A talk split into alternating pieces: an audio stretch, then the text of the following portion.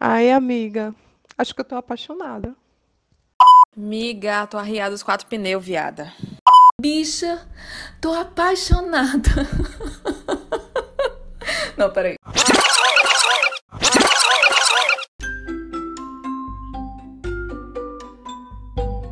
Estamos de volta com mais um Amores Imaginários.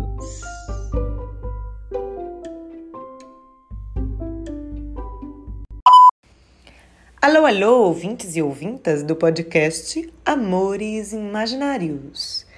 Queria dizer para vocês que eu tô muito agradecida, viu? Porque vocês escutaram o podcast número zero, o primeiro episódio, o episódio piloto, que de fato foi um episódio com zero recursos, zero planejamento, zero roteiro, zero investimento e, e zero aperfeiçoamento técnico. No entanto, acho que todo mundo gosta desse negócio feito a facão, desse amor mal feito, desse podcast mal amado.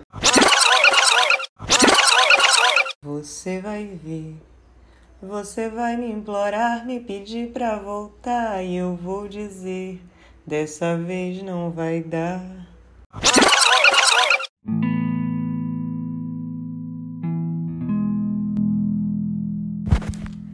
No episódio de hoje eu vou contar para vocês uma história de amor que não deixa de ser uma continuação da minha primeira história de amor. Meu coração parece que ficou congelado por cima daquela tábua de pau em pleno ao Pacific Ocean com Jack and Rose.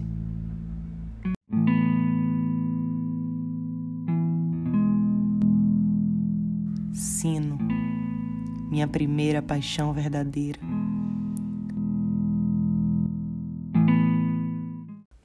Bom, Sino era amigo do meu primo, que era oito anos mais velho que eu, ou seja, eu tinha nove, ele tinha 17, 16, por aí. A primeira vez que Sino me notou foi uma vez que ele foi chamar meu primo lá em casa e eu atendi a porta. Lembro-me que fiquei tão emocionada que eu abri a portinhola quando vi que era ele, eu imediatamente Fechei a portinhola na cara dele. Ele perguntou a meu primo: Sua prima tem alguma coisa contra mim?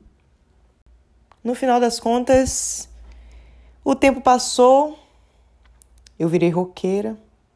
Aos 12 anos eu conheci Sistema Fadal. Chop Suey foi uma música que mudou a minha vida. E eu cantava para me afirmar, para entender quem eu era. Aos 15 anos de idade, eu voltei a frequentar a liberdade. Foi desse modo que a gente se encontrou novamente. Infelizmente, Sino tinha seguido a vida dele, estava casado, tinha uma filha. Foi a primeira talaricagem da minha vida. Não me orgulho, não me orgulho disso, não me orgulho.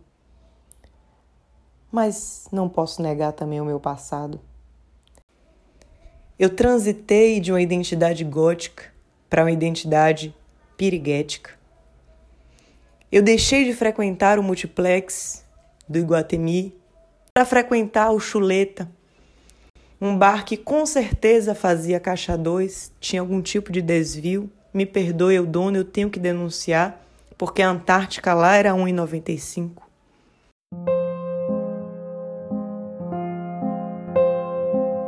Cada vez que eu ia para o Chuleta, eu ligava para Sino e Sino ia me encontrar. E foi assim que a gente construiu um romance de um ano, um romance clandestino.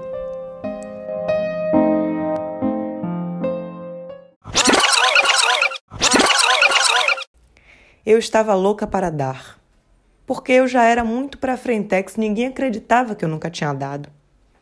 E aí todo mundo, minhas amigas me indagavam e, e, e o fato de ninguém acreditar me incomodava e, e, eu queria dar logo, porque, né? Levar fama sem proveito nunca foi a minha praia.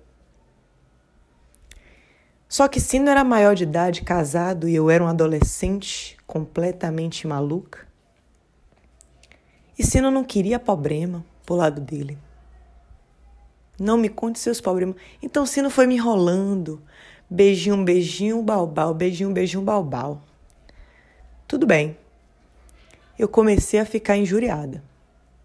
Naquela época eu ainda acreditava na amizade masculina, eu tinha muitos amigos homens. Então, um dos meus amigos homens era o primo de Sino. E aí eu me lembro que eu falei para o primo de Sino: olha, cara, eu quero dar para o seu primo, mas como ele está me enrolando, eu vou dar para o Biratã, que está vindo e a gente já está com esse rolê marcado. Não deu dois tempos.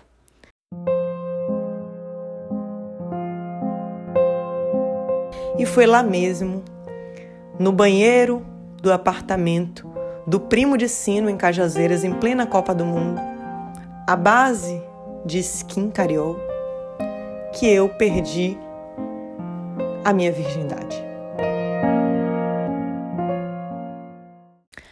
Até aí tudo bem. Até a mulher dele descobrir, tudo bem. O problema foi meu pai. Um dia meu pai assistiu Fantástico. Meu pai que nunca sequer tinha entrado na internet de escada. Assistiu Fantástico.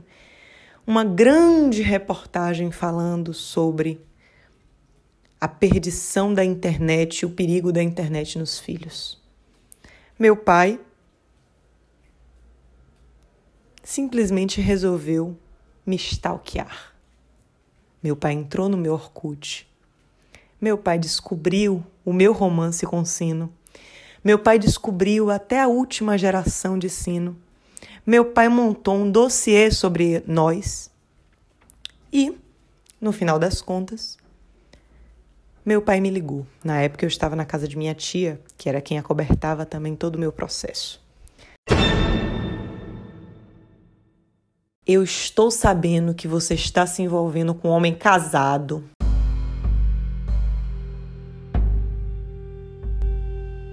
Amanhã eu vou passar aí para pegar você e nós vamos lá, porque eu vou dar um tiro nele.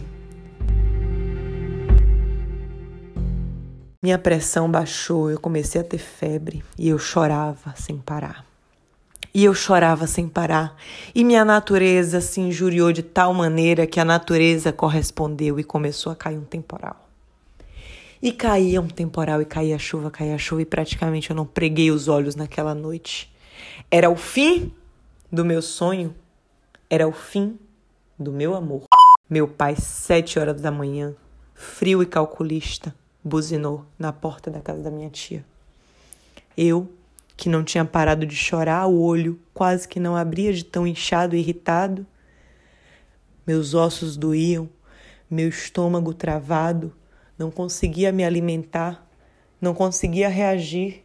Era o fim da minha vida. Meu pai, sádico, falava coisas do tipo: Você agora não está me entendendo. Mas estou fazendo isso para o seu bem. Até que chegamos finalmente na rua de Sino. Meu pai dava voltas na praça e apertava minha mente. Terror psicológico? Era exatamente isso que ele praticava contra mim. Era exatamente isso que ele queria: me demover dos meus sonhos, me demover do grande amor da minha vida que eu lutei, esperei anos para conquistar. E eu não parava de chorar. Enquanto isso, começou a tocar uma música. A música que tocava era aquela. No dia em que fui mais feliz, eu vi um avião. Puta que pariu. O universo conspira quando você tá fudido, viu? Puta que pariu. Se espelhar no seu olhar até sumir. E aí meu pai dava voltas e voltas e voltas e voltas e dizia que ia dar um tiro no pé de Sino. Eu sei, meu filho, que Sino sumiu porque ele mandou uma ameaça para Sino via direct no Orkut. Sino sumiu, Sino não atendia minha chamada, Sino não atendia as minhas ligações. E eu assistia o filme que na época era meu filme preferido, que era Closer, e eu ouvia And so it. Just like you said it would be. E chorava, chorava, chorava, chorava. E ligava para Sino do orelhão porque eu não tinha celular. E Sino não me atendia. Até que finalmente nós voltamos a nos encontrar, mas parecia que algo tinha se quebrado entre nós. o que aconteceu. O que aconteceu?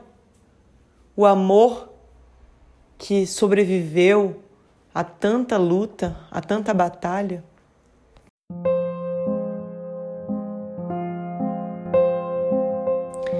O que aconteceu foi que no final das contas eu comecei a dar para outras pessoas e comecei a perder o encanto por sino. E eu ia ficando mais madura, eu ia ficando mais bonita, ia ficando mais inteligente e sino permanecia do jeito que estava. Casado, nada de separar, nada de evoluir. Evoluiu!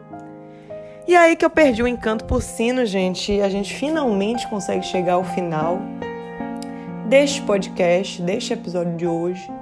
Foi essa minha sina com sino. Espero vocês. Espero vocês. Espero vocês no próximo episódio dos